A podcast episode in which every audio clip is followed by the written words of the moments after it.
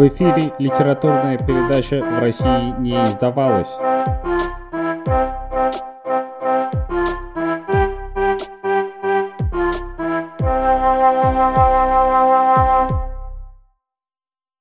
Второй эпизод подкаста «В России не издавалось», где мы говорим про книжки, которые в России не издавались или не переводились на русский язык по-разному. И, кстати говоря, с темы мы, наверное, можем и начать, потому что с первого же эпизода, или сразу же после первого эпизода, выяснилось, что тем достаточно жмет, потому что есть много книг, которые, может быть, издавались или слегка издавались, или чуть-чуть издавались, или я не знаю как. Да, я Дима. Да, я Яша, и мы начинаем. Ну, у нас по плану с Димой ответы на вопросы читателей, вот. И в том числе, будем ли мы открывать книжки на такую-то тему, на, на другую тему. Мне бы хотелось воспользоваться случаем и попросить вас, если у вас есть какие-то идеи, их нам присылать. Мы не обещаем, что мы обязательно будем читать все книжки, которые нам присылаете, но если они нам понравятся, и мы, захотим их прочитать, то мы обязательно их прочитаем. Вот. Ну и самое главное, что люди интересуются типа о нас, сколько книг мы читаем, как мы читаем и что мы читаем в данный момент. Давай, Дим, ты ответишь первым. Хорошо. У меня по-разному. Я читаю от одной до трех, наверное, книг одновременно. Объясню почему. У меня есть три разные категории книг. Э, у меня есть бумажные книги, у меня есть книги, которые можно читать в Kindle, и у меня есть книги, которые у меня есть только в PDF. И, соответственно, это самый разный use case. Если Kindle, то я могу читать с телефона, если PDF, то я могу читать только с планшета, если бумажная книга, то я могу читать только если я сяду прямо на диван, и там будет свет там, и э, все такое. Естественно, на диван ты сесть можешь не всегда. Или там найти вот эту вот минуту. А бумажная книга, она требует некоторой концентрации. Ты не можешь ее просто взять. Даже открыть нужную страницу уже требует какое-то время. Поэтому вот так вот. Сейчас у меня одна книга закончилась. Я читал книгу, про которую тоже можно много рассказать. Это книга бельгийского журналиста про Бельгию. Причем эта книга 1988 года издания, то есть это книга про современную Бельгию тогда. И контекст, который он дает, он э, современный контекст того времени, но все равно очень интересно. Вот, это была бумажная книга. Э, начал я сейчас читать книгу, которая называется «От эльфийского до клингонского». Это сборник эссе, которые посвящены различным придуманным языкам. Причем, ну, эльфийский и клингонский — это, соответственно, э, придуманные для entertainment а, для книг или там для фильмов. Но есть же и эсперанто, есть и другие языки, которые были придуманы для других целей. И вот, собственно, книга об этих языках. Я ее подобрал, потому что интересен момент, как появляются языки. Почему они появляются и происходит ли такое в реальной жизни. А до этого, о, до этого, да, точно, я до этого еще одну книгу читал, тоже классная, которая была посвящена восстановлению языков. И внезапно восстановление языков и придумывание новых языков – это достаточно тесно связанные вещи. Вот это, наверное, э, мой ответ. Ну да, мы, наверное, постараемся с Димой э, все ссылки на эти книжки опубликовать в заметках к подкасту. Я сейчас читаю книжку, которая называется «Съедобная экономика», и с под названием типа «Голодный экономист объясняет, как устроен мир», что-то в таком духе. А, она была издана в России э, в 2022 году, и автор э, корейский писатель, экономист. Э, интересен взгляд на мир, он рассказывает про сложные экономические проблемы, неравенство, разные там проблемы развивающихся стран через призму еды, и еда используется просто, ну, больше как, ну, для того, чтобы книжку было не так скучно читать, чтобы она не выглядела как сухой учебник по экономике. Вот, но человек потрясающе умеет понятно объяснять сложные экономические термины. И самое главное, я э, был в магазинчике Waterstones, который торгует, значит, в основном книжками на английском языке, и прочитал введение там, просто пока у меня было 15 минут лишних. И введение поразило меня тем, что человек говорит, ну, типа, вам кажется, экономические теории и вообще экономисты – это ребята, которые сидят в своих там кафедрах и обсуждают, типа, а вот новокинсианский подход лучше, чем вот какой-то такой. Вы не думаете, ребята, на самом деле от того, что эти ребята там решат между собой, какой там подход правильный, ваша жизнь поменяется на следующий день после этого, вполне возможно. Так что, типа, вам получше, ребята, лучше знать о том, как устроена экономика. Типа, никому еще не мешало. И я так что-то поверил этому человеку. И вот. Ну, а так, в среднем, я сейчас не так много читаю. Я, наверное, читаю, может быть, по одной книжке в месяц всего-навсего, как-то так. Потому что надо совмещать с жизнью. А ну, было время, я читал по паре книг в неделю, да, когда-то. Давно. Дима, ты как, как много читаешь? Я, ну, вот меня сейчас получается гораздо больше, но я на заслуженном отдыхе, поэтому я могу себе позволить. Я сижу и спокойно читаю одну за другой. Но у меня есть оправдание еще. У меня есть оправдание, потому что книга — это тот медиум, от которого ты не можешь легко переключиться на мессенджер и на прочие, значит, э, штуки, э, заниматься дум-скроллингом и так далее. И поэтому для меня книги — это в каком-то смысле спасение. Если я чувствую, что я начинаю слишком сильно увлекаться новостями или чем-то, это значит верный признак, надо взять еще одну книгу и как-то заставить себя сфокусироваться на конкретной данной теме. Но у меня сейчас получается по-разному, потому что э, сейчас я читаю книги достаточно толстые, да, и э, не получается у меня там 400 страниц прочитать за неделю, да, надо там пару недель, там, чуть больше. Ну, то есть, получается, ты читаешь по две больших книги в месяц или по четыре маленьких книжки? И все это в параллельно и на разных языках. А также ты теперь выучишь клингонский и начнешь изучать литературу Великой империи клингонов, я так понимаю. Вроде того, да. Я э, первую фразу, которая меня впечатлила, которую я прочитал, это то, что на него переводили Шекспира. Да, известный факт. Ничего себе, не знал. Так, ну, об этом мы поговорили. О чем мы будем говорить? Поговорили. Чаще всего мы будем говорить о том, что мы прочитали и то, что нас волнует. И, естественно, на, на нас можно повлиять, но нас невозможно заставить.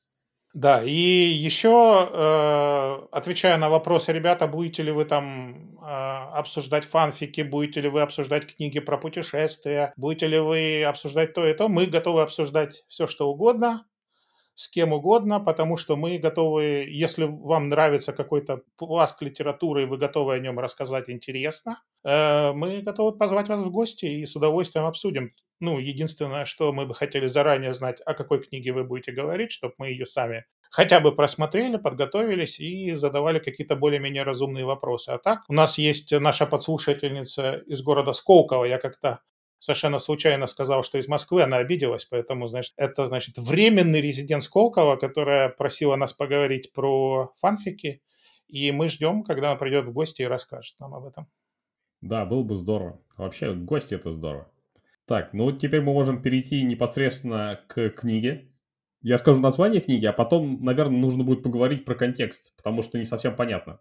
Автор книги Курт Линдайер. Это корреспондент газеты NRC, голландской. И он написал книгу, которая называется «En Volken Krabber of the Savanne». Простите мой голландский. Это значит «Небоскреб саванне», э, где он написал свои впечатления от работы в Африке корреспондентом. А работал он ни много ни мало, сколько сейчас получается уже, 40 лет. Он устроился в НРС в 1983 году, приехал в Найроби, и с тех пор он там. Что впечатляет.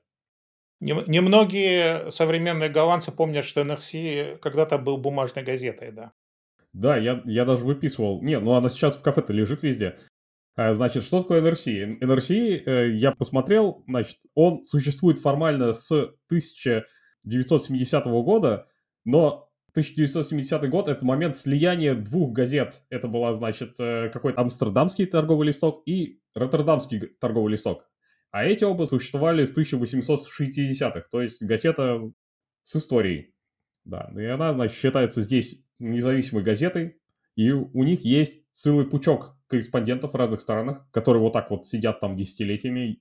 Мне буквально на днях пришел имейл с интересным фактом, говорит, а знаете ли вы что? У нас есть 20 корреспондентов, которые вот сидят по разным странам, и это не, не только Найроби, это там Москва, Дели, да, откуда они получают информацию. Вот. Курт Линдайер также является корреспондентом NOS. NOS — это местная версия BBC, э, тоже была организована от слияния радио и чего-то еще в там каких-то 50-60-х годах. И они, собственно, поставляют э, передачи для таких каналов, как НПО 1, 2, 3, ведут местный молодежный журнал и чего только не делают. И, я, насколько понимаю, финансируются они на бюджетные деньги. Да. Это государственная телевещательная ну, корпорация. Так, теперь второй вопрос. Почему эта книжка интересна? Да, и вообще зачем читать про Африку? Про Африку читать очень интересно, потому что она совершенно не такая, как ее можно вообще как-нибудь представить.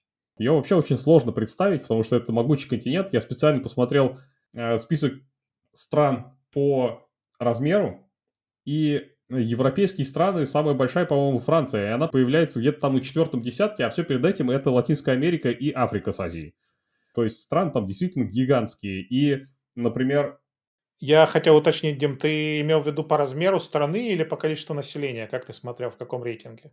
По размеру страны, да. Я просто посмотрел страны по территории, да, и большинство африканских стран больше, чем большинство европейских стран. И в некоторых случаях это достаточно мало заметно. Например, Сомали, которая находится, значит, в самом углу Африки и выглядит не очень-то и большой, на самом деле по размеру с Францию. А остальные страны, которые выглядят больше, они на самом деле, ну, больше, естественно. Но мы э, отошлем наших читателей к проекции Меркатора и оставим как домашнее задание разобраться, почему какие-то страны на карте кажутся маленькими, а в реальности они могут быть в три раза больше, чем кажется, да? Да, да. Так, э, теперь, кстати, э, хороший момент. Я думаю, что э, стоит упомянуть, как я нашел эту книгу. Мой метод нахождения книг заключается в том, что нужно рыться, ну, не то, что в помойках, но нужно приходить в те места, где книги не сортируют.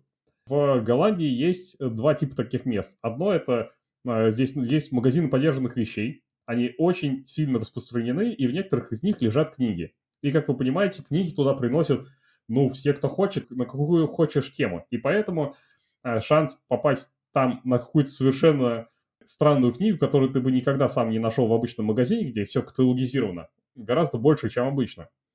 А есть еще второй э, источник. Есть такое понятие в Голландии, называется рамщ. Рамщ – это термин по продаже книг которые то ли вышли из тиража, то ли их не успели продать в обычных магазинах. И издатели, что, э, что они делают, э, они их перепродают за часть цены различным магазинам, которые специализируются как раз на сбыте подобных книг. И вот есть один из магазинов, который очень старый, это Схелтема, он находится в Амстердаме, он там родом с 19 века, и он, собственно, специализируется на этом. Там есть целый этаж, а они сейчас расположены недалеко от дворца, да, вот, у них есть целый этаж, на котором просто лежат вот эти развалы книг, которые они, значит, получили и которые они перепродают. И там тоже есть шанс наткнуться на всякие интересные штуки. Ну, Схелтема – это вообще лидирующий книжный магазин, самый большой. Там продаются не только книжки, которые издатели сдают туда, как остатки тиража и так далее, но и модные книжки современные. Там можно посидеть книжку почитать в кафешке. Это вообще такое приятное место, в центре Амстердама. Так, ну а теперь давай э, впечатление про книжку. Я, значит, расскажу свои, а ты можешь потом дополнить. Ну, я, Дима, честно покаюсь перед тобой, я ее начал читать, прочитал первую главу, и, ну, как-то эта книга меня не затянула. Мне пока еще довольно сложно читать на голландском, Поэтому я читаю на голландском книги, которые мне очень интересны. И когда меня тема затягивает, я просто не могу остановиться, я в какой-то момент перестаю замечать, что она написана на голландском. Вот эта магия с этой конкретно книжкой не случилась. Но у меня есть на примете книжка про историю Голландии, которую я бы хотел обсудить. И вот это тот пример, когда я смог дочитать до конца на одном дыхании книжку на голландском. Хорошо, тогда я расскажу свои впечатления. И, в принципе, я с тобой согласен. Я когда читал первую главу, я как-то Э, не уверен был, что я закончу. Потому что, во-первых, слог у автора был не то чтобы прямо вот летучий. Это не то, что ты читаешь и вот э, перелистываешь страницу за страницей. Приходилось немножко адаптироваться. Ну и в целом, как ты писал, сначала для меня пахло немножко все это патернализмом, когда он пишет, ну вот, они еще не сформировали потребительское общество, бла-бла-бла, этого нет, того нет, и мне это тоже как-то не очень по душе пришлось, но я э, решил дать ему шанс, потому что я просто люблю книги про Африку. Потом в ссылках все станет понятно. И интересно, как он рассказывает. И э, надо понять, что Курт Линдайер относится к... Как же это сказать? Это вот, э, знаете, такое поколение журналистов-ковбоев. которых вот забрасывают куда-нибудь в сердце не пойми чего, и они там вот э, живут не пойми как. У него есть глава, как он брал интервью у повстанцев в Эритрее. Да, а чтобы взять интервью у повстанцев в Эритрее, ему надо было из Эфиопии приехать в Судан. В Судане, значит, подождать в убежище сколько там, неделю или две, до тех пор, пока станет безопасно, потому что в этот момент Эфиопия, собственно, с помощью самолетов и прочего бомбила эту самую Эритрею, и дальше его с завязанными глазами куда-то там еще несколько дней везли и прятали по убежищам, а потом он, значит, выполз где-то, опять-таки, в этой Эритрее, не пойми где. Вот, вот такого плана. У него путешествий достаточно много, и я думаю, что это достаточно специфичной личностью надо быть, чтобы подобное любить. Как он описывает себя? Он описывает, что он первый раз в Африку приехал в 1973 году, но так, на чуть-чуть. А потом уже через 10 лет после этого получил контракт от НРС и поехал уже корреспондентом. И вот как уехал, так и уехал. Э, с тех пор он там живет, жена, дети, все в Кении. И вот он попал в такой интересный момент, и он сам об этом пишет – и э, это, кстати говоря, один из вопросов, который был у меня изначально в книге, потому что он пишет, что я вот пошел поговорил с Мугабе, а я пошел поговорил с Мусавени, да, это как вот, я не знаю, это как к соседу сходить, да, и у тебя возникает вопрос, а кто ты такой, почему Мусавени или там прочие президенты хотели тебя слушать? Э, в конце книги, на самом деле, он дает ответ на этот вопрос. Он говорит о том, что некоторое время он был чуть ли не единственным корреспондентом европейским, который был физически в Африке. И поэтому все эти люди, в принципе, хотели с ним поговорить, потому что это единственный способ был, собственно, транслировать свою точку зрения или там свои слова на европейских читателей. И он пишет, что сейчас, конечно, это поменялось, да, сейчас уже есть медиа, сейчас уже есть мессенджеры, сейчас уже есть то, все, пятое, десятое, и труднее такому классическому корреспонденту-ковбою оправдывать свое существование. Но НРС его еще держит, я думаю, что будет держать всегда, потому что он просто классный. Так, чего в книге много? В книге много смерти. По, по той простой причине, что тот период, который он описывает, а он описывает вот с начала 80-х и дальше, это очень кровопролитный период истории Африки. Это как раз период, когда первые повстанцы начали бороться с первыми узурпаторами, которые пришли сразу после Э, объявления независимости. Как в Африке все началось, там обычно в 60-е, значит, Франция и Великобритания решили дать всем массовую независимость. Пришел первый народно избранный президент, который буквально через неделю стал первым народно избранным диктатором и, соответственно, начал убивать всех подряд и стараться это делать самым эффективным образом. И, соответственно, то, что описывает в книге э, Линдайер, Э, он очень много общался именно с повстанцами, которые боролись уже с этими первыми диктаторами и пытались добиться самого как-то светлого будущего. Но, как показала практика, все, э, все ребята, про которых он говорил, большинство из них все равно стали президентами лет на 20. То есть в этом смысле этот паттерн, он не нарушился. Каждый следующий президент, первым, что он делал, он старался закрепиться на подольше.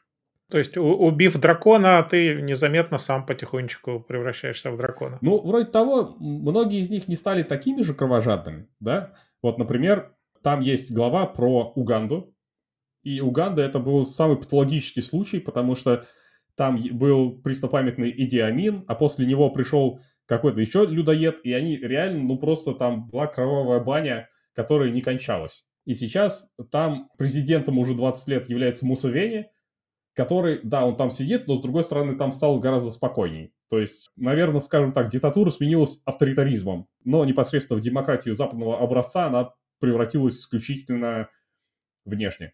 И это, кстати говоря, достаточно популярный рефрен не только в Африке, но и везде, да, э, потому что западное общество наслаждает, что у вас должна быть демократия, парламент и прочее, и, соответственно, почти везде есть внешние признаки, что у вас есть там парламент и, и что угодно еще, но обычно в парламенте сидит только одна партия, президент, соответственно, только один и набирает каждый раз 90% голосов, ну и там со всеми остановками. Какие страны он описывает? Он описывает в основном Восточную Африку, это, соответственно, Кения, это, соответственно, Танзания, Руанда, конечно, Эфиопия, Эритрея, э, Конго, конечно, Конго, Конго. И то, что вы можете подчеркнуть из, из книги, это, конечно, количество людей, которые погибли за все это время. Он начинает э, свой рассказ с того, как он приехал в Эфиопию. В Эфиопии как раз пришел к власти президент-кубинист. И дальше он начал все строить на коммунистический лад, и э, в результате возникшего голода погибло примерно миллион человек. И автор описывает, что это была чуть ли не его первая большая поездка, и вот он приезжает, и буквально он проезжает через деревню, где лежат люди, которые умирают на его глазах, и он сделать ничего не может. И вот такие вот кадры э, перед ним возникали очень часто, потому что э, дальше он описывал как он приехал в Руанду как раз в период геноцида, да, и он описывает, как эта история выглядела с других сторон. У него получилось заехать как со стороны повстанцев, так и со стороны правительства, да, соответственно, повстанцы это те тутси, которые боролись против э, правительства ху, э, хуту. Да, это э, интересно посмотреть, потому что у этого события в Руанде есть очень много граней. Это не только, что были всегда хуту и тутси, и это противостояние. Например, автор описывает, что до пришествия бельгийцев, а Руанда была изначально бельгийской колонией, такого жесткого разделения не было. И это, вообще говоря, исключительно благодаря бельгийским антропологам, что оно появилось. Они э, фактически ходили, мерили черепа, значит, и выясняли, кто из них кто, и потом без шуток начали выдавать документы, в которых начали писать, что ты, значит, Туси, а ты, значит, Хуту. И, соответственно, весь националистический рефрен и все это противостояние племен фактически было педалировано колонизации Бельгии.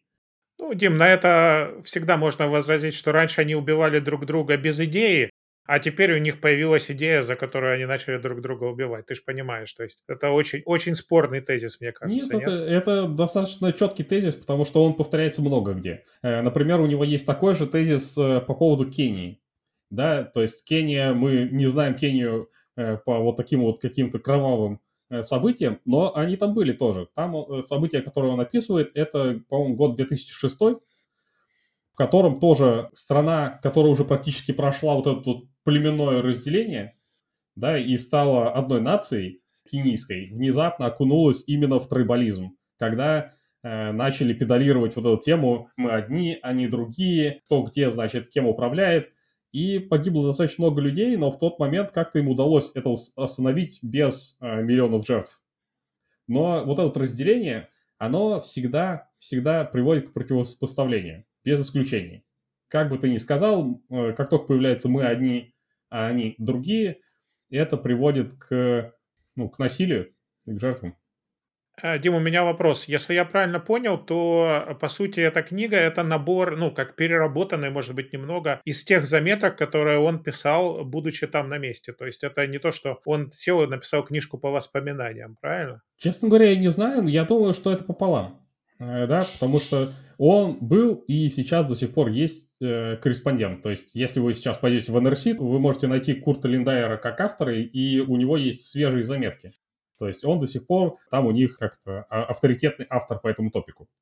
Я думаю, да, что это смесь. А, но э, в целом это не выглядит как набор разрозненных эссе, потому что, например, одну линию, которую он проводит, про которую тоже я не всегда знал, что внезапно есть очень большая роль Танзании во всем, что происходило вокруг. В чем роль Танзании внезапно, да? В том, что э, первым президентом Танзании был э, Юлиус Ниере, который тоже там строил социализм, но каким-то образом ему удалось там избежать э, множества этнических чисток и так далее, хотя страна с чрезвычайно перемешанным по всем признакам и языковым, и этническим, вот. Но что интересно было, это то, что он был такой э, своего рода визионер, и, соответственно, в Дар-эс-Саламе, а это столица Танзании, был университет, и оттуда вышло очень много людей, которые потом стали президентами в тех же самых Угандах, Руандах и прочих в своем роде вот все эти студенты, которые учились, когда Ниер был президентом, потом взяли его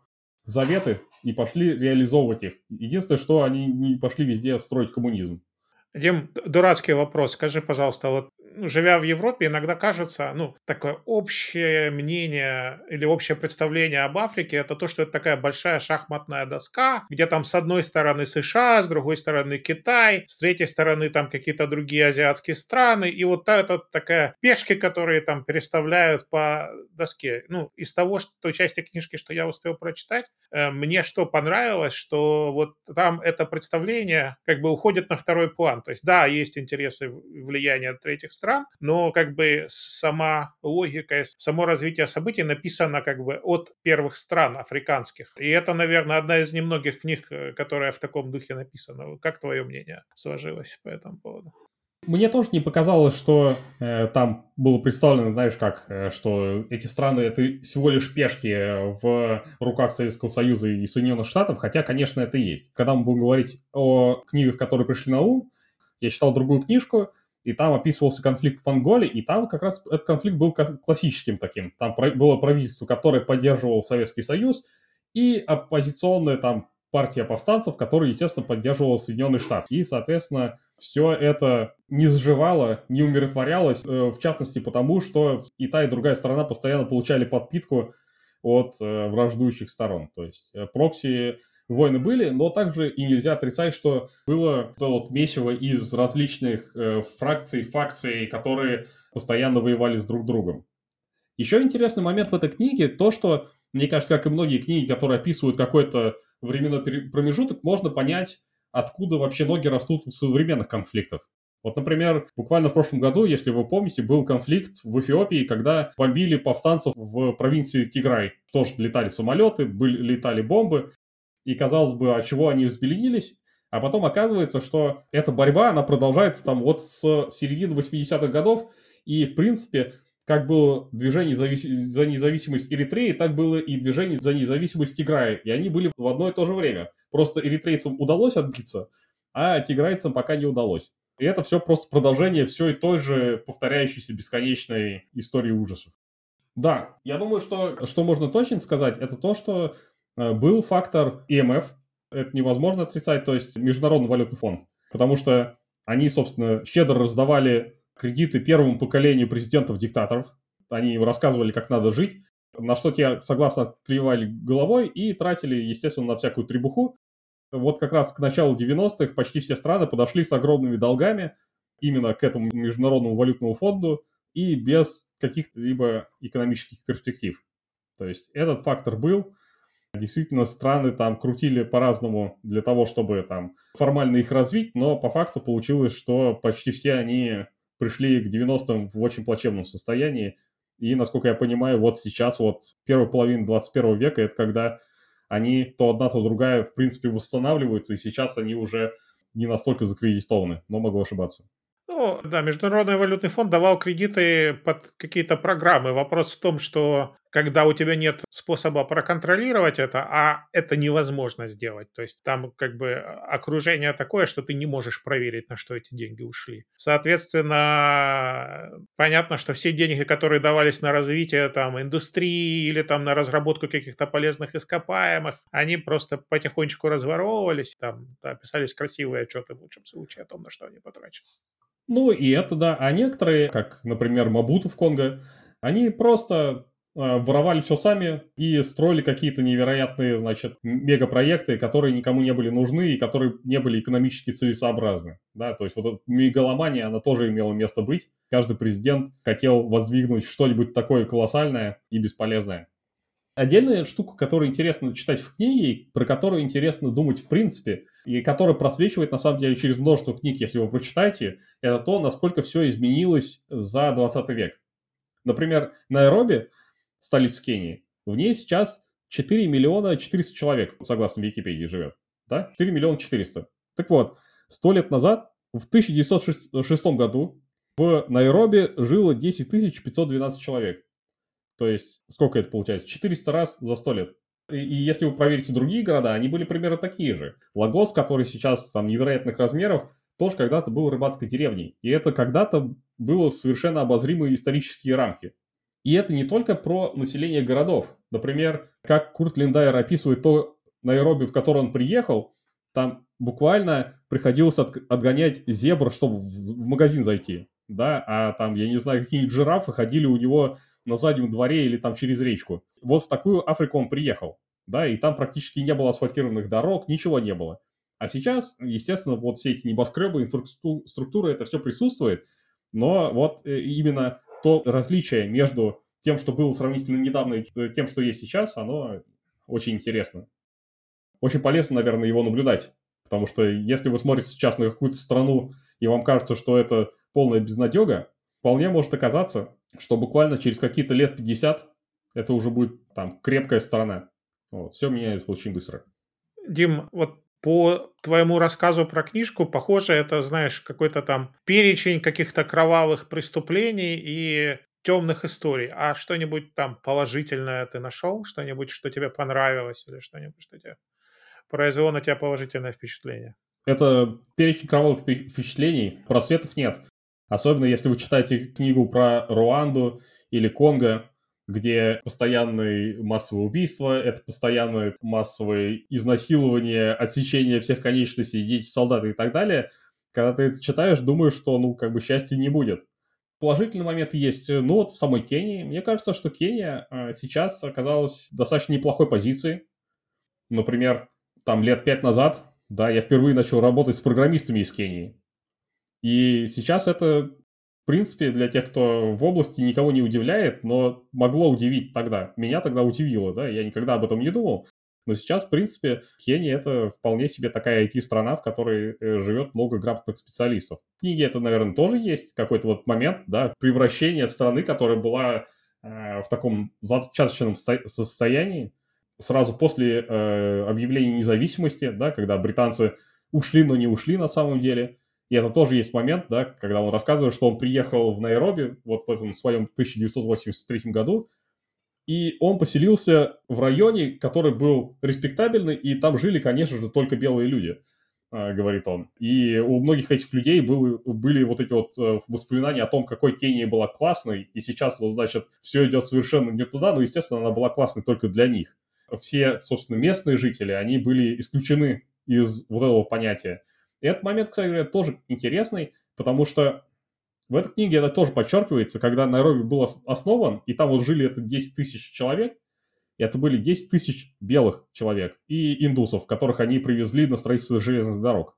Местное население почти всегда оно выпихивалось на границе и использовалось как прислуга, но никогда не воспринималось как такое же равноправное население.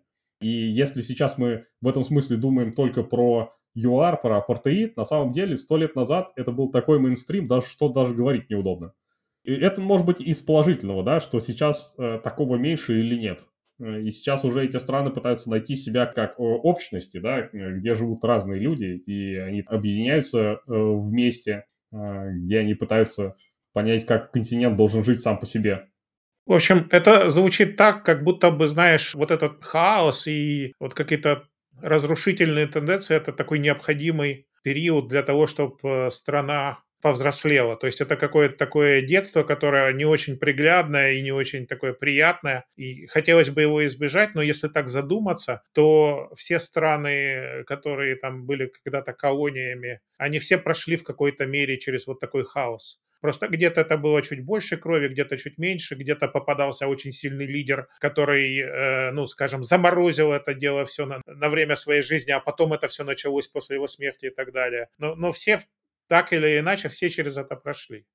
Вот, то есть очень мало примеров, ну, по крайней мере, я на скидку не, не смог сейчас, пока ты говорил, придумать пример, где бы такого периода не было. Где-то он просто был очень короткий, там пара лет, но всюду это было.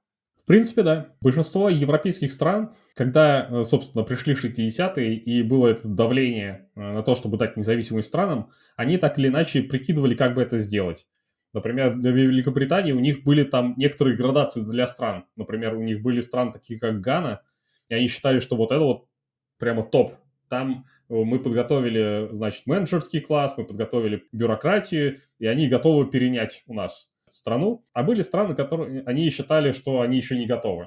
Например, э, в Конго, да, там тоже бельгийское правительство хотело образовать или цивилизовать местное население, как хочешь это называй, да, чтобы они могли чего-то сами делать, но когда Бельгия ушла, и ушла она достаточно внезапно, там буквально было пара офицеров и там э, пару каких-то врачей, э, непосредственно конголезцев, которые имели образование огромная вот эта страна, она была просто брошена. И это то, что они хотели, но это также было условием для того, чтобы дальше произошло то, что произошло. Здесь можно а, еще отдельный угол, конечно же, взять, это то, что а, должно ли было это случиться в принципе.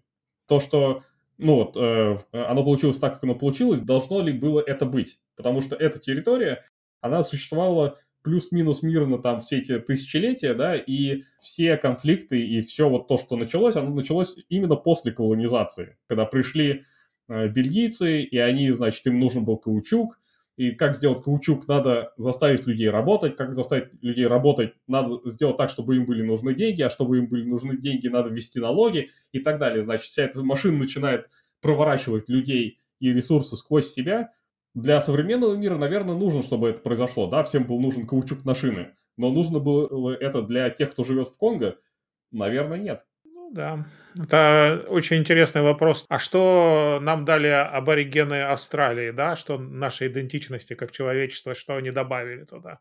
Вот, и выясняется, что ну, если посмотреть на какой-то там эпос, да, местных жителей и так далее, то они жили в самодостаточном мире, который, значит, они очень четко имели представление, им никто не был нужен. То есть на самом деле как бы люди туда пришли, потому что им что-то от них было нужно.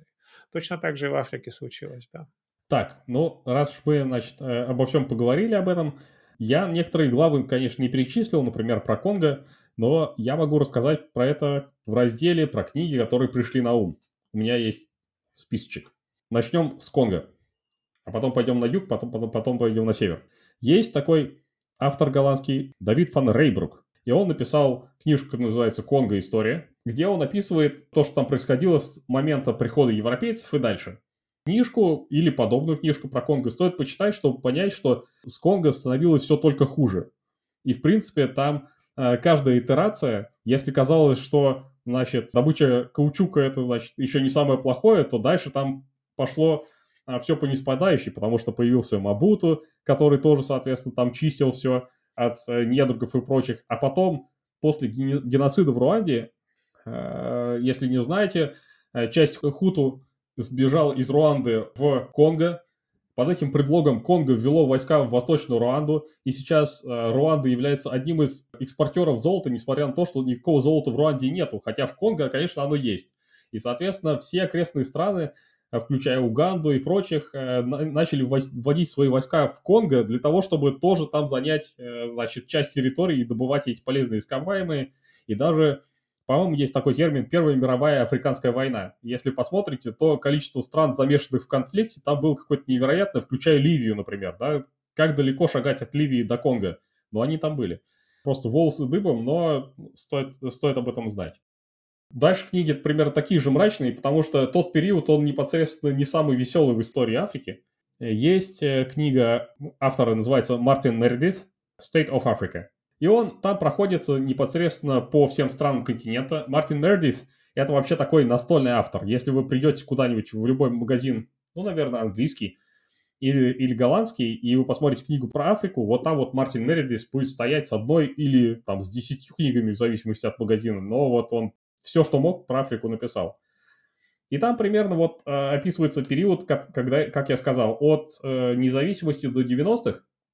Как раз вот этот момент вы можете почитать про то, как пришел первый президент независимой страны Африки и превратился в первого диктатора, и однопартийные режимы, и все вот это вот как-то организовывалось, все эти мегаломанские проекты. Э, про все это пишет Мартин Мередит. Потом есть еще такой голландский автор, называется Адриан Фандис. И у него есть книжка, которая называется «Южноафриканские книги». Взял Африка Букен. Там он описывает свои путешествия по югу Африки в начале 90-х. Или немножко до. И там вы тоже не найдете никакого просвета, если честно, потому что он описывает как Анголу, так и Мозамбик, и если вы знаете, то там была гражданская война какие-то десятилетия, и все друг друга резали, убивали, и вот именно в этот момент Адриан Фандис пробирался. А еще в тот момент, когда он там пробирался, в ЮАР был еще апартеид. Поэтому там как бы не сладко было практически на всей территории Южной Африки. Если только ты не белый африканер, тогда было ничего. И последняя книга, наверное, которую я упомяну, это есть такой стендап-комик Тревор Ноа, наверное, достаточно известный. Но вообще говоря, он родом из Южной Африки. И он написал автобиографическую книгу о том, как он там, соответственно, э, вырос. Книжка называется по-английски Colorblind, и она э, описывает его детство в ЮАР, а он родился, у него мать, соответственно, из я не помню, по-моему, Ксоза из одного из э, племен, отца для ребенка она себе выбрала швейцарца. И родившийся ребенок, он был нарушителем закона, потому что просто не позволено было в э, Африке времен апартеида иметь смешанных детей, если ты уже не родился от смешанного брака там когда-то, когда-то. Э, когда он рос, э, матери приходилось его прятать или говорить, что он на самом деле африканец или он на самом деле кто-то. И вот в его книге он описывает все странности в режиме апартеида, в которых они пытались понять, кто относится к какой группе и что это значит, и это сильно влияло на твои права. И некоторые моменты, которые он там описывает, они действительно странные. Ну, не странные, да, они показывают всю нелепость происходящего. Например, он говорил, что знание африканц или незнание африканц имело такое различие, что ты мог либо получить устное предупреждение, либо несколько лет колонии. Да, соответственно, если ты приходил, тебя судили за нарушение, если ты отвечал на африканц, а с тобой общались только по Африка, на африканц, то это вот могло привести к тому, что тебя просто отпустят. А если ты стоишь и, ну, как бы ничего не понимаешь, то автоматом тебя сажали. Или что, сейчас скажу, по-моему, китайцы там считались, э, относились к, к африканскому населению, согласно э, государственной идеологии, а японцы к белому. И, соответственно, иногда могли быть ошибки, да, когда подходил к тебе полицейский и начинал тебя шпынять, а ты говорил, да я вообще, говорю, японский гражданин, и сразу, значит, поднимались руки и говорили, ой, извините, мистер, и так далее. И все это было вот в таком вот невероятном масштабе. И все это Тревор Ноа достаточно э, живописно описывает, и в, частности описывает и период падения апартеида и хаос, который там потом возник. Вот такие вот книжки, которые мне пришли на ум. Ну, а мне пришла на, на ум одна единственная книжка, которую написал э, Ли Кван Юн о том, как, значит, под его руководством э, Сингапур превращался в независимое государство. И параллели прям прямые. То есть я, когда эту книжку про Африку просматривал, я прям вспоминал целые главы из книжки Ли Кван Юна. Например, когда, типа, британцы ушли из Сингапура, да, самая большая проблема была в том, что им, конечно, хотелось быть независимым государством, но, но где брать деньги, они не знали. Где брать деньги, кроме как от, от британской военной базы, которая там находилась. Поэтому, значит, человек, который там за независимость топил, был первым там президентом и так далее, он первое дело, как избранный президент и как там человек, который глава государства, первый визит он совершил в Британию и попросил оставить базу еще на один год, да, вот, то есть вот это был самый первый акт независимой страны, то есть он пришел и говорит, вот мы не выживем, если вы уйдете прямо сейчас, типа, можно на еще годик, ну и так далее. То есть там и вот этот кровавый период, все прям точно совпадает. То есть это настолько, ну, по одним лекалам все написано, да. Да, да. Мне кажется, Сингапур хороший пример э, в том смысле, что он не был самостоятельным государством, да, и он просто случился, э, так как там, насколько я помню, его никто не хотел. По-моему, э, формально они хотели остаться частью Филиппин или что-то в этом роде, но их Мал- Малайзии, наверное, все-таки, ну да. Малайзии, наверное, да. Но Малайзия их не хотела, и, соответственно, они оказались вот на таком вот буквально микроскопическом куске земли с, огром... Э, с огромным разношерстным населением, с которым надо было что-то делать, и Ли Куан Ю совершил чудо, которым восхищаются до сих пор. И об этом тоже можно поговорить. Может быть, мы когда-нибудь поговорим про Prisoners of Geography, потому что там, в принципе, описывается этот момент с положением Сингапура, и какое он влияние имел. Да, книжка, которую в разговоре с Димой я как-то назвал «Библией геополитиков». И, в общем, в общем, спорный, спорный разговор, много, много чего есть сказать по этому поводу, да. Такой анонс мы с Димой решили закинуть крючочек. Да, ну, может, тогда и поговорим. Ну, все получается тогда. Э, на сегодня заканчиваем.